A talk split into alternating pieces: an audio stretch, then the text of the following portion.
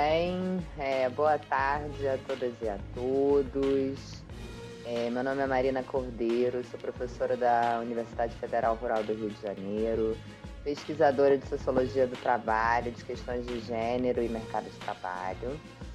Então, hoje, como parceria com o grupo de pesquisa GEDESF, é, através do projeto BRAIN, a gente está com o prazer de conversar com é, a Raquel Henriques, que é uma mulher de sucesso, executiva, né, gerente de RH da Jaguar Land Rover na fábrica de Itatiaia, no Rio de Janeiro. Né? Então, de antemão, em nome do grupo de pesquisa, eu quero agradecer enormemente a disponibilidade da Raquel, né? sabendo, inclusive, que ela deve ter uma agenda muito apertada e que teve é, tempo disponível né, para conversar com a gente sobre isso. Então, muito obrigada, Raquel. E aí, já para a gente começar nessa dinâmica, né, que é uma entrevista, mas que é, a proposta é que seja um bate-papo entre estudiosos de temas que têm a ver com o desenvolvimento industrial da região, né, e as pessoas que efetivamente compõem o cotidiano é, desse setor. Então, para a gente começar, eu queria poder conhecer e apresentar né, mais é, a Raquel para vocês. Então, vou pedir para você contar um pouquinho, Raquel, para a gente, sobre é, a sua trajetória profissional, é, pensar um pouquinho quais foram é, as experiências de vida que fizeram você se encaminhar para uma escolha, né, para esse mundo empresarial e por que que você tem uma formação em serviço social é, e mesmo assim permanece no setor, né? Em que medida você acha até que de repente isso pode te ajudar, né? Então, deixar aí a palavra contigo para você contar um pouquinho é, sobre a tua história para gente com você, Raquel. Tá. Então, em primeiro lugar, eu quero muito agradecer o convite. É um prazer poder conversar com você e compartilhar um pouco da, da minha experiência e também a gente trocar ideias sobre um tema tão importante, que é a questão da empregabilidade e a questão da formação e, e, como é que a gente consegue preparar os profissionais do futuro. Então, falando um pouco da minha carreira, eu comecei aos 16 anos. Eu, eu brinco que o meu pai já sabia que eu ia trabalhar em RH, porque eu tenho RH até no nome. Então, Raquel Henrique. Raquel Henrique. É, eu, eu tive uma oportunidade de começar a trabalhar em serviço social é, antes mesmo de escolher a minha formação. Então, meu primeiro emprego no RH foi na área de serviço social e por isso escolhi é, o serviço social como área de é, formação fiz a minha faculdade, tive muitos preconceitos durante a faculdade, porque eu formei na PUC, uma, uma universidade com um viés bem de esquerda, fazendo serviço social e atuando na indústria. Então, eu até lembro que teve uma vez que uma das minhas amigas me chamou de pelega. E eu continuei sendo pelega, porque é, atuar na indústria é, já estava na minha, na minha experiência profissional e eu fui mantive. E ao longo da minha carreira, ao longo dos meus 30 anos de carreira, eu tive a oportunidade de é, aceitar diferentes desafios. Um grande, se você falar para mim, como é que eu cheguei onde eu estou, sempre dizendo sim para é, todos os desafios que eu tive a oportunidade de encarar. Então, eu comecei em serviço social, mas depois eu fui aprendendo todos os outros subsistemas, a ponto de chegar a ser uma excelente negociadora sindical. Então, quando você fala uma assistente social fazendo negociação sindical, como é que é isso? Né? Eu acredito que a, a formação me dá uma base é, para é, poder fazer uma gestão mais humana de, de pessoas e, consequentemente, conseguir o equilíbrio entre a relação capital-trabalho para que a gente possa ter é, um, um ambiente sustentável, né? Porque, como diria um grande amigo meu, sindicalista, a vaquinha não dá leite se não tiver onde pastar. Então, a relação capital-trabalho precisa ter o equilíbrio. E, e uma mulher numa posição de é, liderança, onde tem uma grande é, capacidade de influência, é, eu acho que faz com que a gente tenha é, um, um, equilíbrio justo né, no processo de gestão é, de pessoas e dos interesses do negócio. termina de contar só um pouquinho, Raquel, porque aí você é, fez essa, essa fala em relação é, às tuas habilidades no trabalho, né? E aí eu acho que você podia só fechar contando como é que você chega na Jaguar e como é que você chega aqui na região, né? Que aí depois a gente pode já emendar em falar um pouquinho sobre o cluster. Tá. Então, durante a minha carreira profissional, eu tive a oportunidade de trabalhar em grandes, uh, em, em, grandes multinacionais. É, e sempre, assim, as, as maiores experiências foram em empresas ligadas ao segmento automotivo. Eu trabalhei é, na Dur Brasil, uma empresa de bens de capital que é, é, fornece é, cabines de pintura, transportadores para as grandes montadoras. Pois a Dur ela decide é, criar um segmento que é o segmento de serviços, e aí é onde eu migrei, migrei de uma empresa de bens de capital para trabalhar com serviços e trabalhei é, no startup da fábrica da Ford em Camaçari.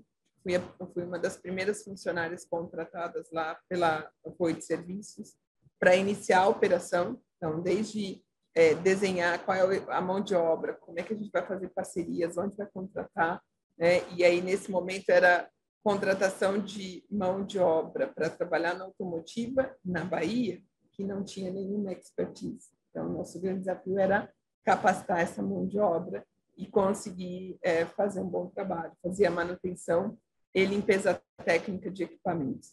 Durante 12 anos, eu, eu trabalhei na, na Voit e fui para diferentes estados, né? trabalhei é, em diferentes estados e em diferentes montadores. Então, tive a oportunidade de conhecer a cultura de uma Mercedes-Benz em São Bernardo do Campo, de uma Volkswagen Audi em São José dos Pinhais, GM em, em uh, São, São Caetano, é, conheci Ford, todas as montadoras. E isso me deu o, o background para ser convidada para trabalhar no projeto de construção da fábrica da Jaguar Land Rover no Brasil.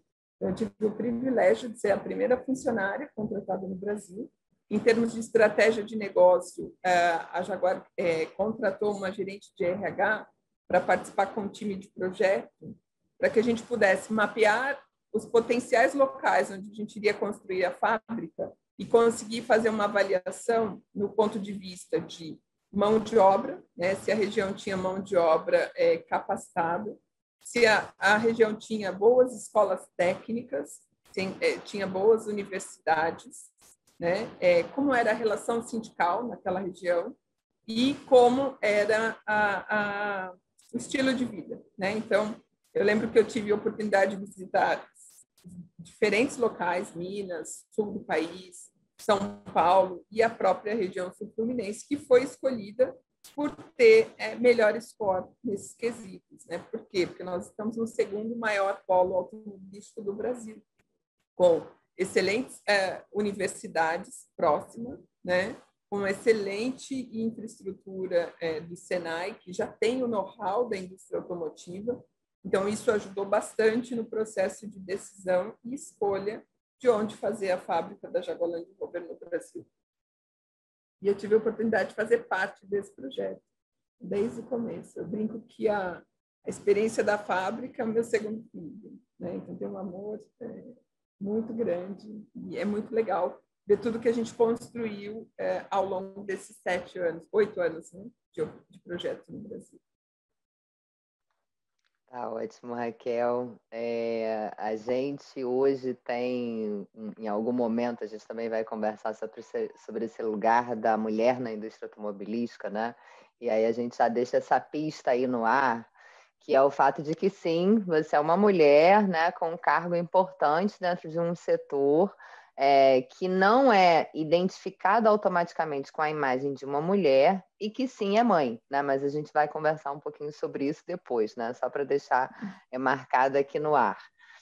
Então, é, depois de você contar um pouco da sua trajetória, né, da sua participação no setor é, e desse desafio que você aceita né, e que você é, persevera nele, né, porque você está é, desenvolvendo o trabalho dentro da Jaguar hoje, né, já tem oito anos, é, queria que você contasse um pouquinho sobre o que, que é o cluster, né, o papel do cluster, a relação da Jaguar com o cluster, né, desde a chegada, para a gente depois emendar um pouquinho na nossa conversa sobre o perfil profissional, né? Então vamos contar para nossa audiência, né, o que, que é o cluster, como é que funciona e a importância dele aqui na região.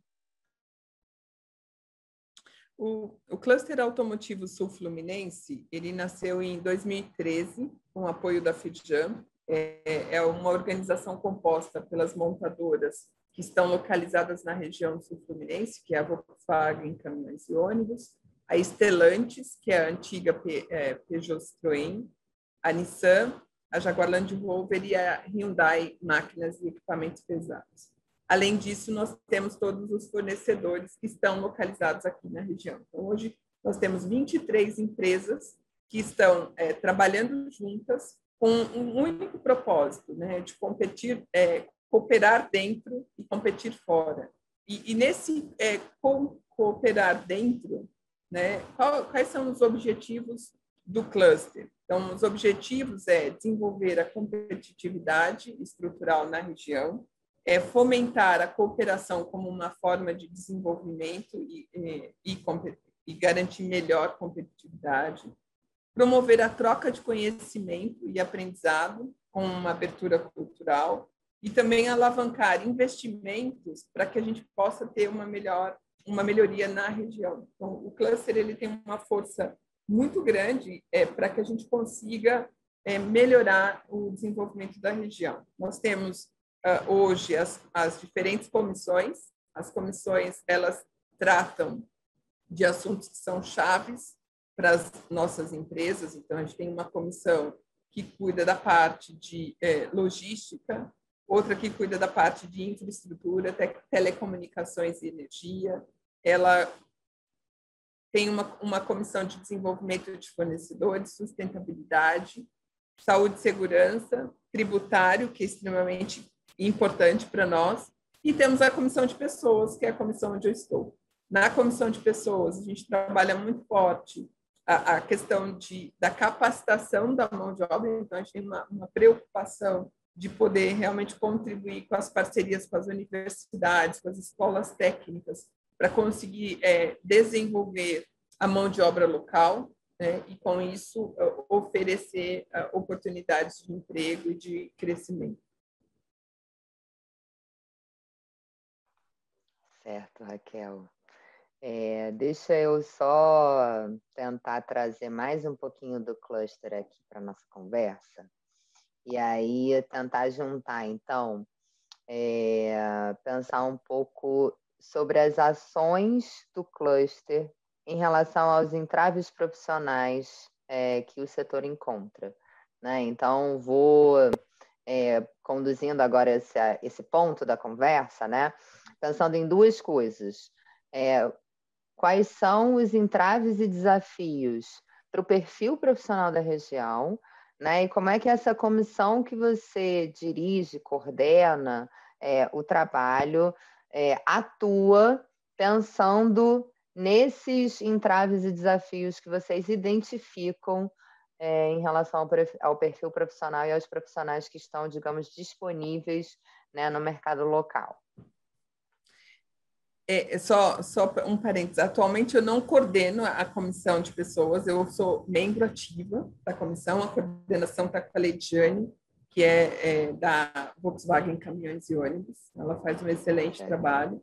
E, e aí, até para ajudar, é, nós acabamos de finalizar uma pesquisa sobre a empregabilidade da indústria automotiva, porque a gente tem sempre um dilema a, a gente fala para as universidades, olha, o profissional que você me entrega não tem as competências que eu preciso.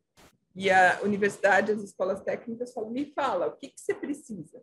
Né? Qual é a competência técnica que você precisa? Então, nessa pesquisa, a gente ouviu as empresas né, e, e mapeou quais são as competências técnicas quando você fala de negócio, né? quais são as competências que nós precisamos. Então, nós precisamos de profissionais que tenham é, muito expertise no Lean, Manuf Lean Manufacturing, né, que é o, core da, da, indústria automotiva, que conheça os nossos sistemas de gestão, que conheça sistemas de qualidade como ISO 9000, 14000, IATF, agora as novas legislação de gestão de risco na área de saúde e segurança, nós precisamos de profissionais que conheçam é, gestão de projetos, porque porque todos os dias nós vivemos projetos, então nós temos que é, ter profissionais que tenham essa visão, essa mentalidade, né? E, e é, quando a gente fala do, do desafio é, de trazer bons profissionais, um engenheiro não é só um engenheiro que sabe de, de números, de dados técnicos, ele precisa saber de gestão de pessoas.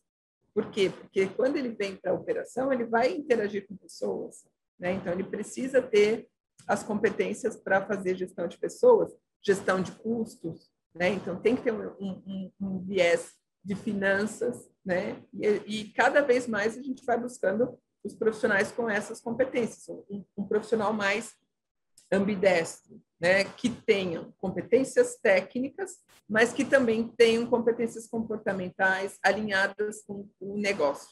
Então, quando a gente avalia ali o que, que, o que, que nossas empresas valorizam. Né? Então, nós, nós valorizamos pessoas que queiram, é, que tenham uma, uma alta uh, habilidade para resolução de problemas, que saibam é, lidar, é, tenham bastante criatividade, né? Por quê? Porque no dia a dia a gente vai ter problemas diversos e tem que pensar fora da caixa, tem que achar solução fora da caixa. Inovação no nosso segmento é algo que é extremamente importante, porque é, é o futuro. Então, quando a gente fala o que vai acontecer daqui, não é daqui a 20 anos, é daqui a quatro anos, os carros elétricos vão estar muito mais fortes, muito mais presentes. Embora o Brasil ele venha numa velocidade menor, quando a gente fala de Europa, quando a gente fala da, dos Estados Unidos e outros países, né? É, carro elétrico já é algo que está na agenda hoje, não daqui a 20 anos. Né?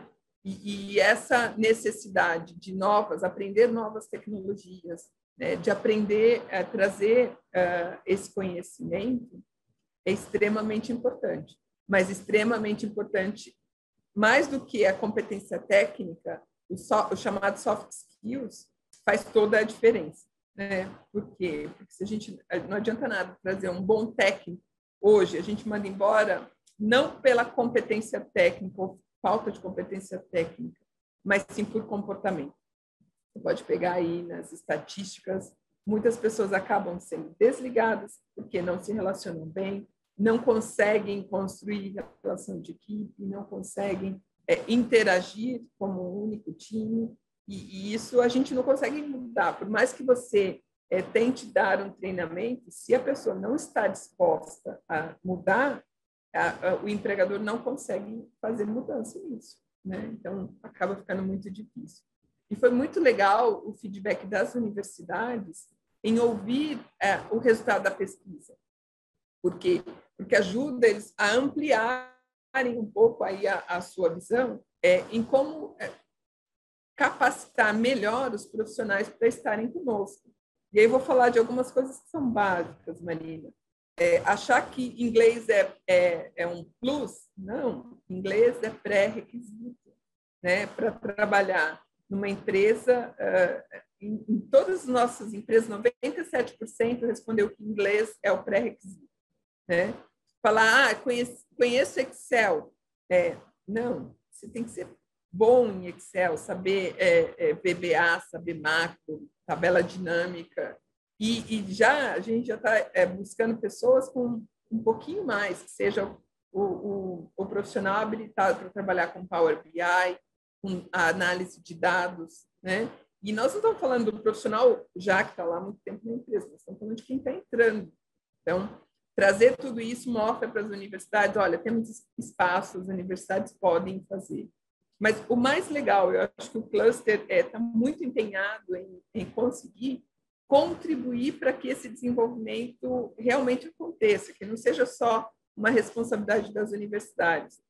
No final do, do workshop, a gente apresentou para as universidades a oportunidade de, se, é, de eles começarem a trabalhar conosco em alguns projetos estratégicos e com isso os, os alunos terem oportunidade de é, participar de projetos que coloquem eles na, na prática, aprendendo na prática, né? E isso faz toda a diferença.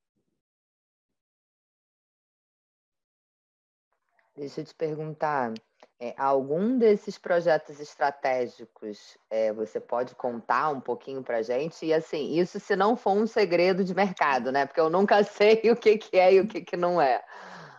É... Nesse, nesse momento, a gente ainda não tem nenhum projeto olha, consolidado. Então, o que houve, né? O workshop foi é, no final do mês passado, faz pouquinho tempo, então a gente abriu a porta para dizer, olha, temos oportunidades é, de trabalharmos juntos. E aí, é, dentro dessas oportunidades, é, agora a gente começa o próximo passo, que é levantar justamente quais são as, as, os projetos que podem ser desenvolvidos. Né? Então, acredito que hoje ainda não tenho nenhum projeto e, e acredito que não, não vai ser confidencial, porque nós vamos compartilhar essa informação com as universidades. Mas o, o Centro Tecnológico da, do Sul Fluminense está trabalhando muito forte para conseguir fomentar essa aproximação entre uh, universidades e empresas e que a gente consiga juntos fazer a melhor capacitação.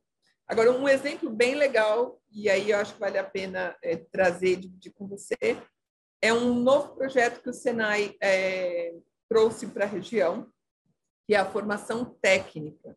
Né? Então, a Jaguar Land Rover ela fez a parceria com o Senai nós temos 30 alunos hoje no curso de técnico em eletromecânica. É a primeira turma de formação técnica. São dois anos de curso. E nos últimos seis meses, os alunos vão precisar fazer projetos de melhoria dentro da Jaguar Land Rover. Então, quando a gente começa a falar, olha, eu quero a, a formação, é, a, a, educação com a prática, é, acho que esse é um bom exemplo.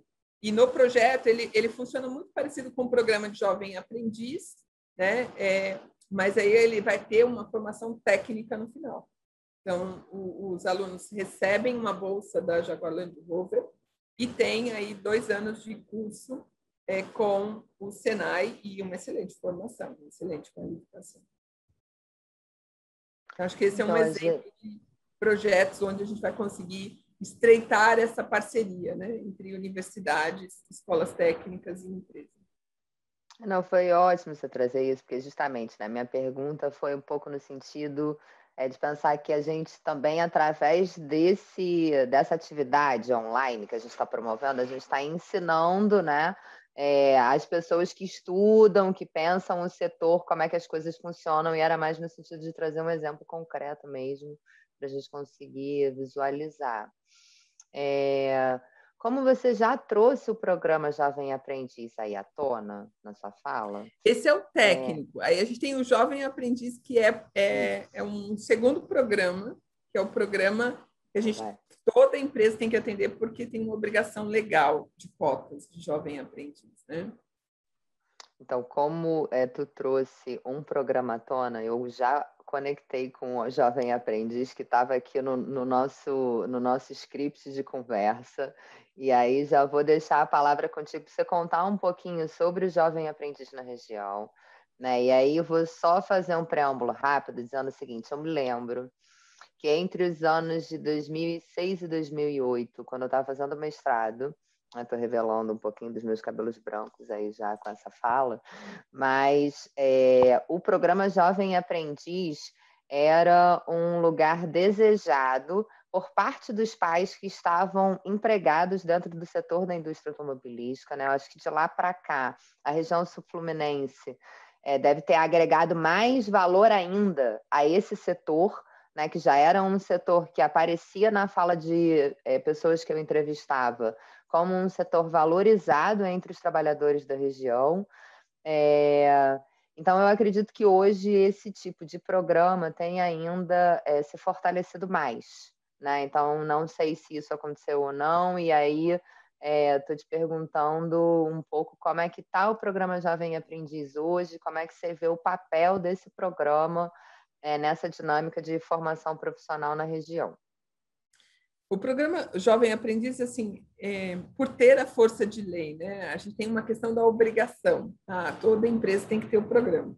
É, mas, por outro lado, a gente tem uma outra coisa muito mais forte, né, é, que é muito presente na indústria automotiva, Quando a gente desenha o programa, geralmente a gente oferece vagas para os familiares. Então, tem um, um percentual de vagas que é o recrutamento é feito para familiares de empregado e um percentual de vagas que a gente oferece para a comunidade. Então, é, tem, tem, se você for para a indústria automotiva e começar a entrevistar muitas pessoas, aí eu comecei, meu pai trabalhava aqui, e aí eu comecei como jovem aprendiz, depois fui crescendo, tive essa oportunidade, essa oportunidade.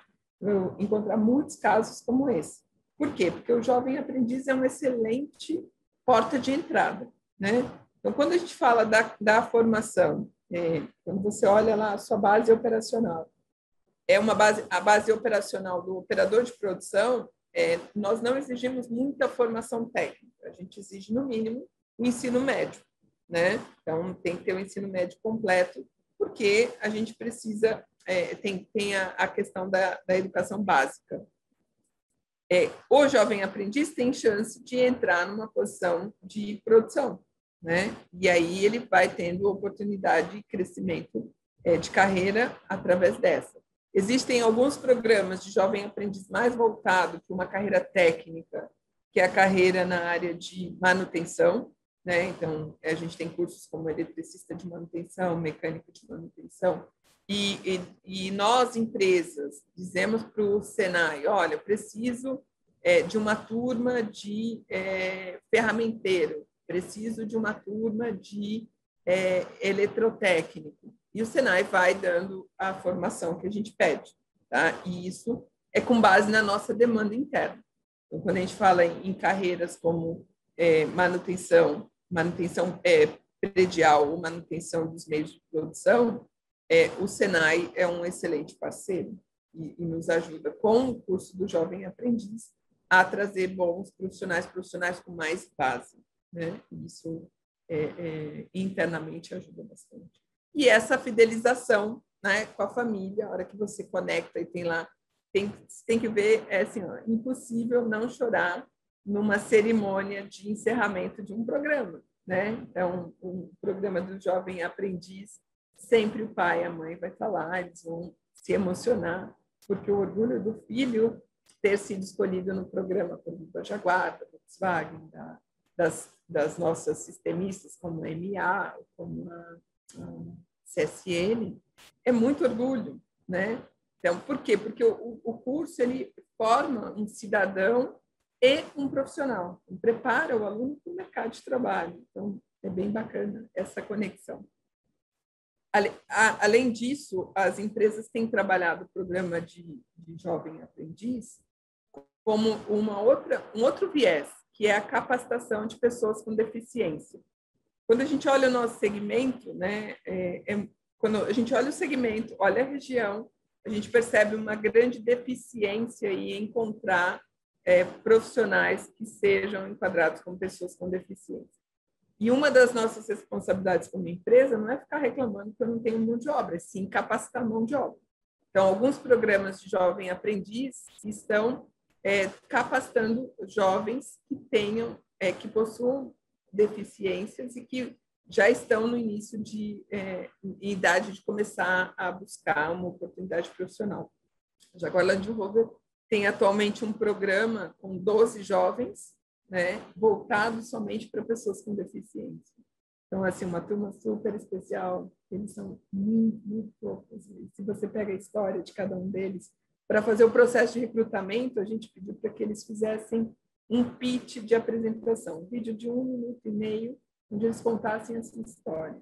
Na hora que você, eu, li, eu assisti todos eles. Então, assim, é muito emocionante e legal a gente poder é, oferecer essa oportunidade para eles se desenvolverem e preparar a mão de obra que nós precisamos como empresa, porque a gente tem, tem potencial de aproveitamento. Só para gente, a título de curiosidade, conta um pouquinho da, da procura pelo programa. Né? Assim, é um programa que tem muita procura, como é que é? Sim, tem muita procura. Vou, vou dar o exemplo da última seleção. É, a gente divulgou a vaga às 17h50 na sexta-feira. Às 15 horas do sábado, eu já tinha mais de 500 inscritos porque a gente tem a quantidade de inscrição pelo número de vagas, tem um, equilíbrio para não ficar uma concorrência muito é, desleal, né? Muito grande. Então, a gente já tinha muitos inscritos. Às 15 horas já tinha encerrado. E aí todo mundo ligando para mim, ah, mas eu, eu não consegui me inscrever, não deu tempo. E aí a gente falou, ah, infelizmente não tem como a gente é, abrir, porque encerrou a quantidade de pessoas. Né? Então a procura é grande. A gente trabalha muito próximo é, das escolas públicas, então quando a gente fez o processo de é, preparação, trabalho muito com o CIEP e Itatiaia, né, que é um dos nossos grandes parceiros. Fiz a divulgação lá em Resende, com a prefeitura, também a gente fez a divulgação. E, e vai muito rápido internamente, né, com os empregados, indicando a família, indicando pessoas conhecidas, foi bem rápido o processo e, e, e gente boa, muita gente boa. Maravilha, Raquel. É... Não, é legal esses detalhes, porque daí a gente entende também que há um esforço em ampliar a visibilidade do programa para além dos muros da fábrica só também, né? O que abre espaço para que outras pessoas também é, apareçam, né? É, eu queria emendar agora numa outra perguntinha aqui para gente ir tentando fechar essa parte, né? que é pensar um pouco no desafio dos diferentes cargos de ocupação, né, das diferentes posições na fábrica, né? Porque assim, a gente sabe que quando as indústrias chegam aqui na região, tem uma dificuldade para alguns cargos específicos, né? E aí existe uma análise das melhores estratégias, até de investimento, seja trazendo profissionais de fora, sendo, é, seja é, capacitando os profissionais é, que estão disponíveis na região, e aí eu sempre fico na dúvida de se isso tem diferença em relação aos postos mais da base da fábrica e aos postos de liderança ou postos mais superiores. Eu acho que você podia contar um pouquinho para a gente como é que funciona, pode ser? Pode ser. Então, quando uma empresa vem, ela, ela vai iniciar as operações, sim, a estratégia dela vai ser a base, ela contrata mão de obra local. E posições estratégicas, ela vai trazer pessoas de fora ou tentar trazer um, um ou outro das empresas locais. Por que um ou outro? Porque se a gente começa a tirar todo mundo, a gente desestabiliza e aí quebra, quebra o, o que já funciona, tá? Então, quando a gente fala de, vou, vou, dar o exemplo da Jaguar, quando a gente iniciou a operação no Brasil, Jaguar Land Rover não tinha operação fora do, do Reino Unido, era a primeira fábrica 100% Jaguar Land Rover fora do Reino Unido. Então, nós trouxemos executivos de diferentes montadoras, como a Ford, como a Volkswagen, é, de é, Taubaté, né? trouxemos pessoas de diferentes locais. É, ao passo que a gente começou a, rodar, a operação começou a funcionar, né? É, qual é a nossa, qual tem sido a nossa, qual foi a nossa estratégia? Capacitar a mão de obra local. Então, a gente trabalhou, trabalha muito forte a questão do plano de sucessão, quem são as, a, quais são as competências que a gente precisa desenvolver, quem são as, os potenciais que a gente tem para ocupar a posição, e começa a trabalhar no desenvolvimento dessas pessoas. E aí eu vou dizer, mesmo sendo de fora, mesmo sendo de São Paulo, eu vou dizer para você que a melhor estratégia para a empresa é capacitação e retenção da mão de obra local. Por quê? Porque quando a gente traz pessoas de grandes cidades, como São Paulo, Rio de Janeiro, Curitiba, de outras regiões, para morar numa cidade menor, como a cidade de Itatiaia, como a cidade de Resende, a gente tem uma coisa chamada choque cultural. Então, o primeiro ponto é a questão do choque cultural. Né? Geralmente, essa pessoa vai vir com a família, né? a esposa não vai encontrar emprego com a mesma facilidade que tinha em São Paulo ou em outra capital, é, não vai ficar feliz e, e acaba acontecendo de que a pessoa vai embora, não fica aqui. Então, a gente faz um investimento alto para atrair, para trazer a pessoa, mas depois a gente tem uma perda é, significativa porque a pessoa vai embora. Então, é, para iniciar, eu diria para você sim, a estratégia de mesclar o público é importante, é necessária. Mas depois que o, o, o, o negócio está consolidado, a melhor estratégia é a, o desenvolvimento e retenção da, da mão de obra local. E, e, tem um outro ponto que é muito interessante, Marina, que é no, no próprio estilo de gestão. né? Quando você traz pessoas com diferentes culturas, é, você acaba tendo muita dificuldade de aceitação do estilo de liderança. Quando você tem gestores que são locais, você acaba tendo mais aceitação e, e isso é muito melhor para a gente fazer a gestão das pessoas, né? Eu consigo ter é, um time mais feliz, é, respeita a liderança, a liderança entende mais a, a, a mão de obra é, da região e isso faz com que a gente tenha muito melhores resultados. E eu vou dizer para você, um dos grandes resultados hoje, o diretor da Jaguar Land Rover na fábrica é uma, é uma pessoa de Resende, né? Então, o Oscar, ele começou a carreira dele trabalhando é, na fábrica como operador de produção, né? não na Jaguar, em outra montadora, é, e construiu a carreira dele na Jaguar, entrou como é, gerente de produção, depois gerente sênior e hoje é diretor da, da área de manufatura. E tem é, é, um time muito, o time tem muito respeito. Primeiro porque é um brasileiro, né? Segundo porque é um brasileiro de Resende. Isso faz toda a diferença, né? Eu acho que a estratégia é, é, é válida e, e, a gente consegue ter muito assim melhores resultados. Pegando esse gancho, é, eu acho que você já trouxe um pouquinho, né? Talvez o tema disso que a gente chama de fidelização, né, dos funcionários, né? De como é que é essa dinâmica de diminuição de rotatividade, sei lá, né? Ela se encaixa nessa história e elementos que têm a ver com cultura, com isso que você falou de estilo de liderança, né?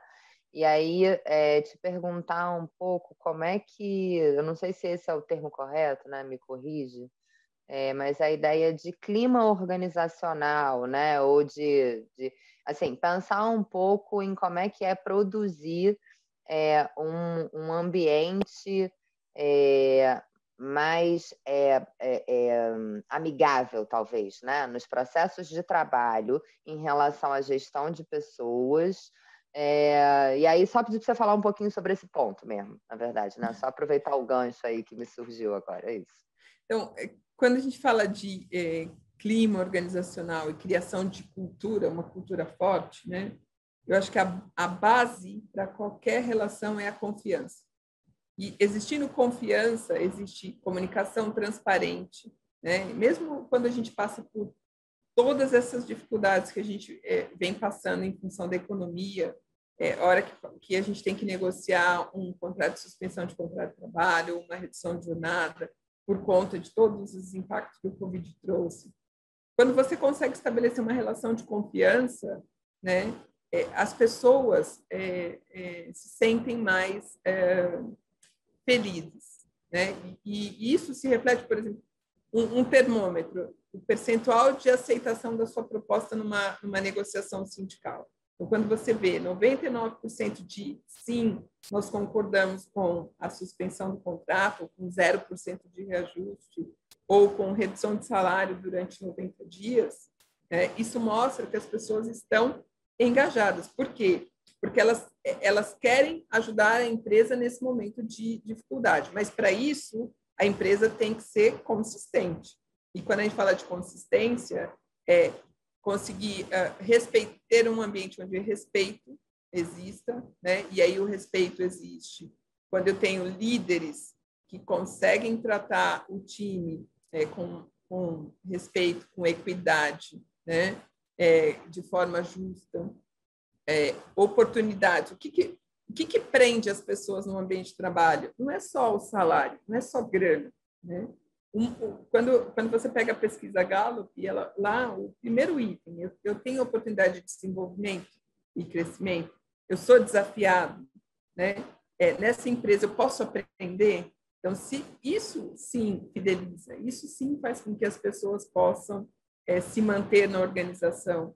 É, o propósito dessa empresa realmente é vivido por todos, né? Desde o alto escalão até o nível operacional?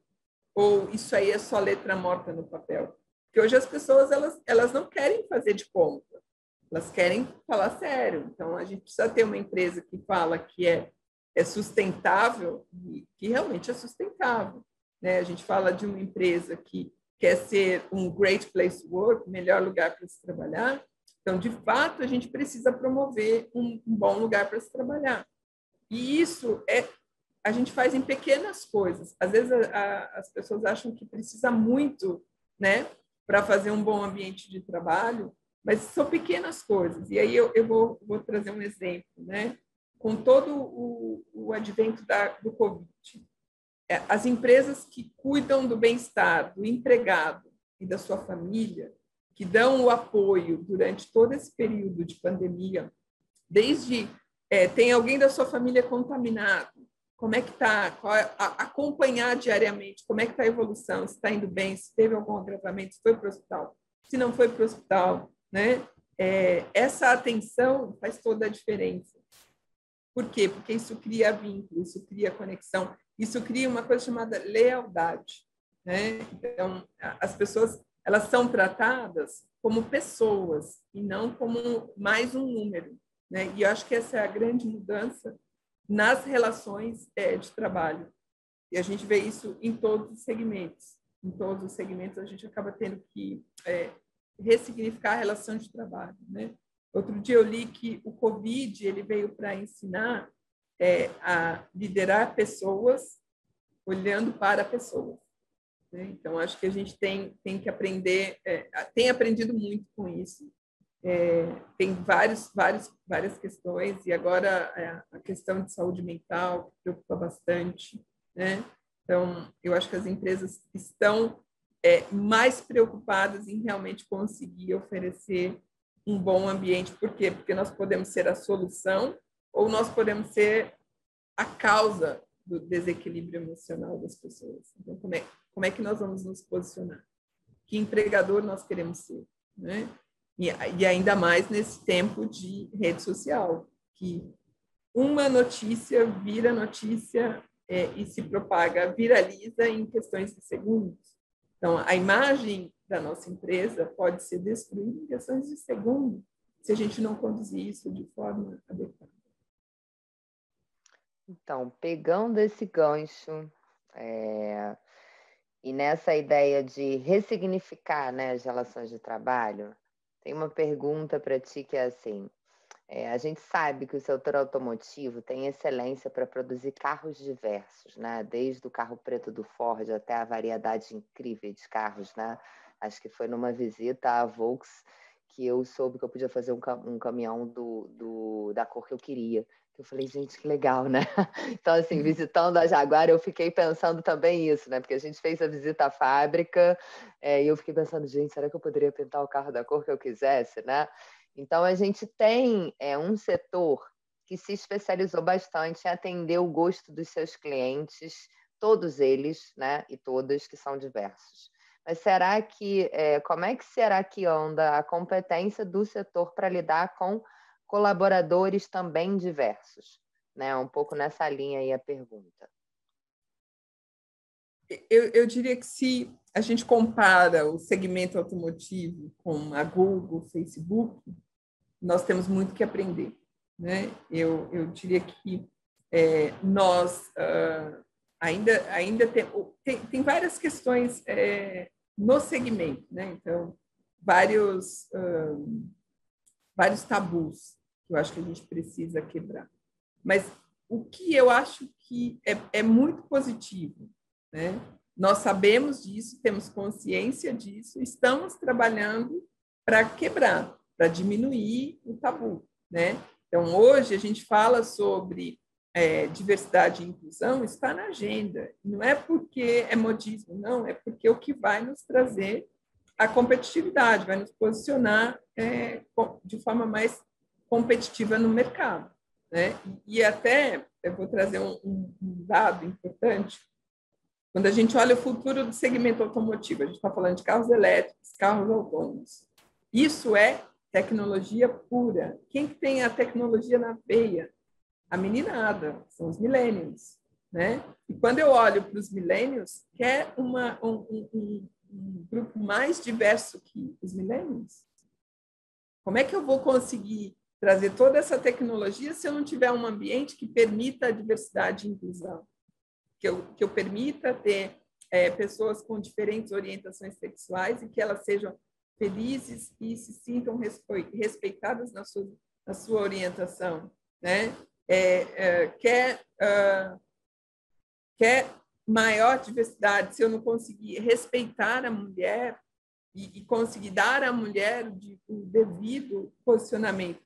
Quando a gente fala do segmento automotivo, a gente ainda tem aí uma, uma a presença feminina né? Quando a gente olha aqui no nosso segmento, a gente está falando em 24% de presença é, feminina nas automotivas no sul fluminense. Mas quando a gente começa abrir os números e olhar o número de mulheres em posição de liderança, a gente tem um número menor, né? E, e por quê? Não, não é porque as mulheres é, não estejam preparadas. Segundo a pesquisa da Automotive Business em 2019, as mulheres estão têm mais, mais escolaridades que os homens, mas elas acabam tendo menos oportunidade, né? Por quê? Porque ainda é um segmento onde é, prevalece a liderança masculina, né? Porque a gente fala de engenharia, fala de uma carreira mais técnica, então a presença masculina é, na gestão ela é mais forte e ela ela é de fato, os números mostram isso, né? Mas, aos poucos, eu acredito que as mulheres estão começando a ocupar espaço. Então, você pode olhar nas universidades, o número de é, mulheres nos cursos de engenharia tem aumentado. No próprio programa de aprendizagem da Jaguarland Glover, no curso técnico, a gente tem hoje 40% de mulheres. Né? Então, e, e, e, com, muito, com uma presença muito forte, né? aprendendo bastante, né? Então, eu acredito que a mulher ela começa a ocupar espaço. E, inevitavelmente, o segmento vai dar espaço para essas mulheres. Por quê? Porque para a gente poder ser competitivo, para se destacar, nós precisamos ser é, inclusivos. Né? E, e não só no nosso cliente final, mas também no nosso ambiente. E é aquilo que a gente fala. Se eu não tenho um ambiente inclusivo, quem vai querer trabalhar para mim? Né? Então, a gente perde muito e, e não e no ritmo que está a competição, no, no ritmo, na velocidade que está, né, a gente não tem essa essa chance de perder. Então, nós realmente precisamos reagir e conseguir promover um ambiente mais uh, inclusivo e não só no papel, mas de fato, né? Por quê? porque é, dizem que ah, os milênios eles não são leais, eles mudam fácil. Não é isso. Eles são capazes de manter um vínculo empregatício de 5, 10 anos se o lugar onde eles estão estão alinhados com seus propósitos. Se não tiver, se eles não se sentem respeitados, se eles não se sentem ouvidos, né, eles vão embora. Assim como nós também. Então, quer, quer coisa pior do que você trabalhar num lugar onde você não tem seus, seus valores básicos respeitados, não vai, não vai ficar, né? Então, a gente vai sair. Então, eu acho que esse é um, um assunto que está na mesa, né? Nós estamos discutindo, inclusive no cluster, é, é um, tema do nosso próximo workshop, em julho, a gente vai realizar um, um workshop falando sobre pluralismo, onde a gente traz os dados dessa pesquisa e começa a discutir o quanto que nós conseguimos avançar e o que nós podemos fazer para uh, dar um passo maior ainda em relação à, à questão de diversidade e inclusão.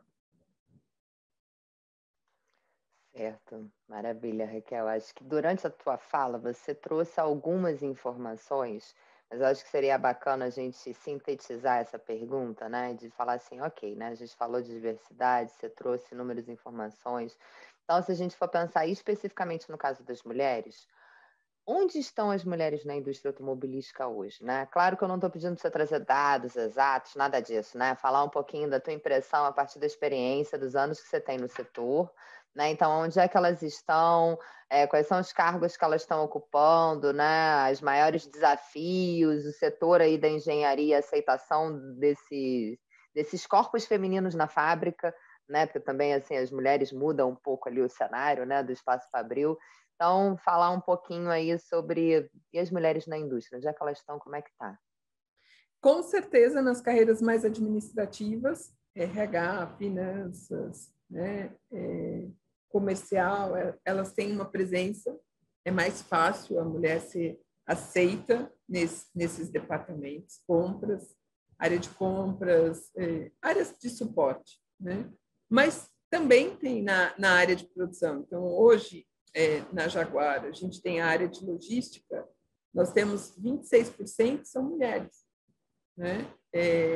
Assim como, como também na área de produção temos a presença de mulheres. Nas carreiras de engenharia, como eu falei, é, o que, que, a carreira de engenharia já é um, um, desafio por si só, né? Porque a gente tem muito mais demanda de engenheiro do que o mercado forma. Mas eu vou, eu vou pegar o um exemplo. Nos últimos dois anos, a gente teve é, quatro estagiárias de engenharia, né? Então, é legal. De seis, quatro eram, eram mulheres, né? É, mostrando que, ela, que as mulheres estão aí, estão chegando e estão ocupando espaço. Então, é, eu diria para você, se a gente tirar uma fotografia hoje, né, eu, eu tenho uma presença muito maior nas áreas administrativas de suporte, mas eu já tenho a presença nas áreas operacionais.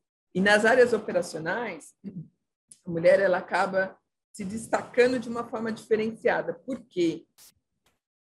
Eu não sei se está certo, se está errado, mas a gente acaba vindo para o mercado de trabalho querendo ser melhor que o homem. Então, ela, para se destacar, ela acaba tendo um, um, patamar maior, assim, em termos de competência técnica. Primeiro, porque a gente precisa se provar. E a gente precisa se provar. Eles, é, por mais que fale que não, imagina, não é? Não, a gente tem que se provar tecnicamente né, para ser aceito. Depois que a gente é aceita, aí a, a gente tem que continuar se provando cada vez mais para poder chegar num patamar acima. Né? Então, eu acho, eu acredito que as mulheres elas estão sim ocupando espaço pela, suas, pela competência técnica e por essa ambição, a ambição de que eu quero construir uma carreira, eu quero ser reconhecida e eu quero fazer a diferença. Né? Então, quero mostrar o meu valor. Então, isso faz com que elas tenham um destaque né? e, e, consequentemente, eh, se posicione de forma positiva nas organizações. Então, nessa dinâmica, você diria que, é, não vou dizer vislumbra, porque acho que talvez fique demais, mas você tem a expectativa de que a médio prazo é, exista um equilíbrio maior de presença feminina nos cargos de liderança, né, ou nos cargos hierarquicamente superiores dentro do setor? Eu acredito que sim, até porque quando a gente começa a ver as, a, a as metas das organizações, né? É, as metas das organizações é aumentar o número de, da presença feminina nas posições de liderança. Então, Jaguar Land Rover. A, a meta da Jaguar Land Rover é, até 2026, ter 10% das posições de diretoria, que é LL4 acima, sendo ocupada por mulheres. Né? Desculpa, 30%. Hoje a gente tem 10%, nós queremos chegar em 30%. Né? Então, é, e todas as, as outras montadoras que estão ligadas ao ONU Mulheres, né? o, ONU, o ONU Mulheres, é, o EPS, ele traz lá algumas, algumas metas e as organizações acabam fazendo isso. Você pega a Renault, a, a, a Audi, né? e algumas outras montadoras que já estão é, participando do, do Mulheres e com as suas metas é, a curto e médio prazo. Né? Então, eu entendo que sim, as empresas vão ter é, a presença maior de mulheres na posição de liderança, porque isso faz parte da estratégia. E, e muito alinhado com aquilo que a gente falou. Se você não mudar, né, é, a chance de você permanecer é, e continuar sendo tendo o diferencial competitivo é menor. Né? E aí, a gente vê o próprio, uh, próprio exemplo da gestão. Os países onde tiveram mulheres fazendo a gestão do Covid, onde o resultado foi muito melhor. Né? É, eu acredito que a mulher ela tem competências que é, ela não é melhor nem pior que o homem, ela tem algumas competências que fazem com que ela tenha é, uma visão do negócio diferenciada. Ela pode contribuir muito. A hora que a gente consegue promover essa união entre a força masculina e a força feminina, o resultado tende a ser muito melhor. O que a gente não pode é a competição entre quem é melhor, quem é pior, né? E isso a gente não pode permitir. Ótimo, Raquel. É, só para localizar a audiência, né? O WEPS é, é, é Women Empowerment Principles, né? É, princípios de empoderamento Isso. das mulheres, né? Só para a gente localizar. A gente já está, Raquel, com 52 minutos, né? Porque eu estou aqui marcando o nosso tempo. A nossa conversa está ótima, mas acho que a gente tem um teto aí, né? Que a gente tinha combinado. Então, acho que tem duas perguntinhas aí finais para a gente ocupar esse espaço final. Acho que uma delas é, considerando que a gente falou um pouquinho né, sobre essa é, perspectiva de atuação sobre a questão da diversidade no setor, é, da questão das mulheres no setor, né? É, pensar um pouquinho como é que as empresas têm se colocado em relação a políticas de conciliação carreira e maternidade né? Porque eu acho que boa parte do setor emprega pessoas que estão nessa idade também, entre 30 e 40 anos, né?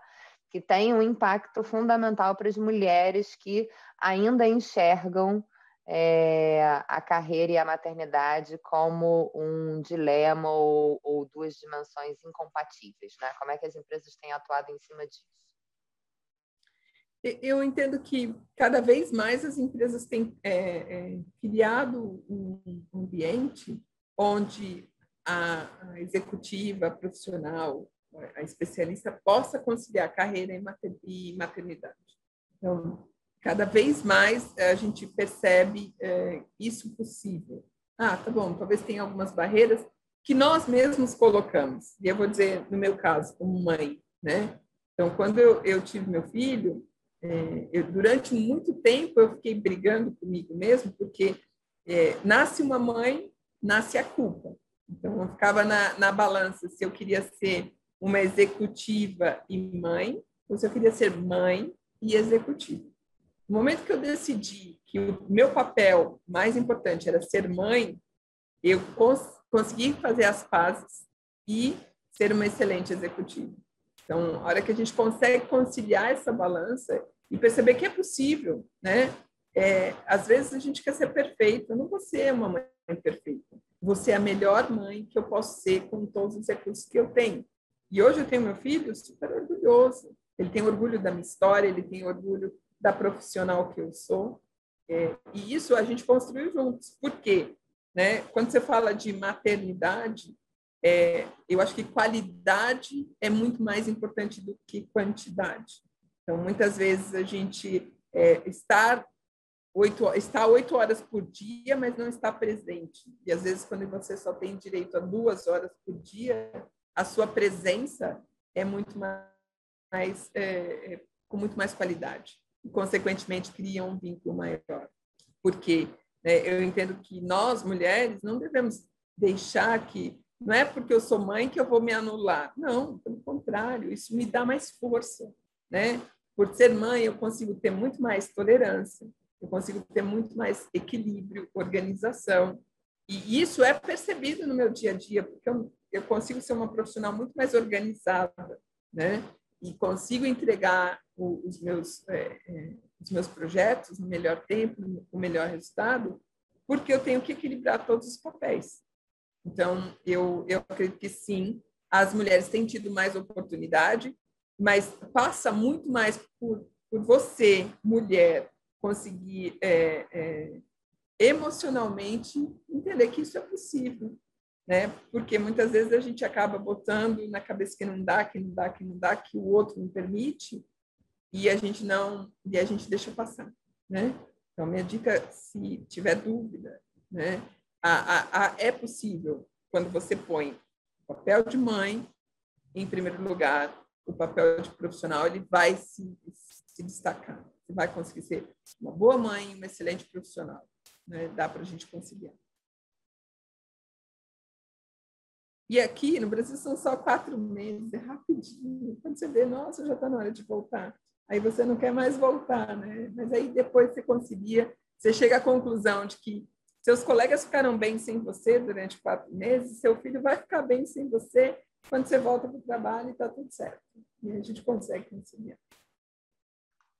Tá ótimo, Raquel. Bom, é, a última pergunta que eu ia, ia te fazer era essa, né? Se você tinha alguma coisa que você queria falar ou alguma dica. É, eu não sei se você já se sentiu contemplado é, por essa tua fala final, ou se você quer falar alguma coisa, né, que você acha que seria importante. É, a gente está chegando aí nos 57 minutos, então acho que eu já vou é, encaminhando né, para esse encerramento, vou te passar a palavra ainda antes, mas te agradecer enormemente pela conversa, né, de novo, pelo tempo. Agradecer ao professor Rafael Jonatas da UF, né, também pelo convite que me fez, né, é, e pela oportunidade de me colocar em contato contigo né, também.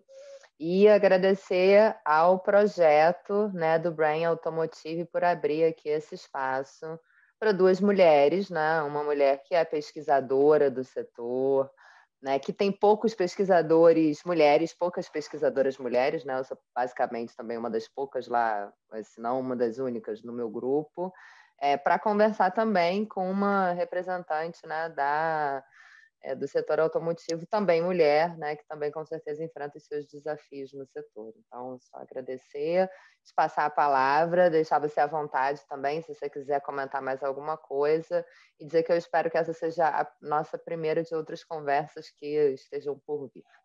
É isso. Você, Raquel. Ah, eu, eu fiquei super feliz, acho que foi uma conversa muito agradável. Eu agradeço o convite, né? E ó, fico à vontade para a gente poder falar outras vezes.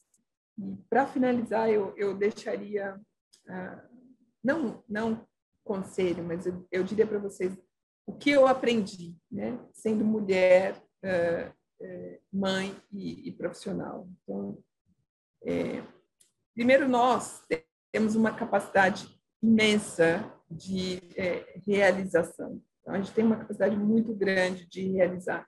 É, a mulher, ela não tem, se ela não tiver medo, se ela tiver coragem, ela vai enfrentar e vai é, se desafiar a fazer muito mais do que ela imagina ser é, possível. Né? Então, é, a dica para todos é continuem aprendendo. Né? Aprender é desaprender e reaprender porque é, se tem uma coisa que ninguém tira de nós é o conhecimento e a experiência. E isso não tem preço, né? Não tenha medo. Se você tiver que lidar diante de uma situação que você nunca viu, que você não, sou, não sabe, diga sim, porque se alguém já fez, você é capaz de fazer. Então, o, o grande segredo é aprenda, vá atrás, curiosidade, entenda, faça a pergunta do porquê e vá atrás do porquê e faça as, as coisas acontecerem. Eu acho que a gente tem essa capacidade e é, podemos transformar, né? Podemos transformar é, chumbo em ouro, problema em solução, coisa boa em coisa melhor ainda. Porque a gente tem muita força. Então, eu acho que essa é a minha palavra final. Muito obrigada. Tá ótimo, Raquel. Então, gente, estou encerrando aqui essa entrevista maravilhosa. Espero que vocês que nos assistiram, né, gostem. E a gente é, se vê numa próxima oportunidade.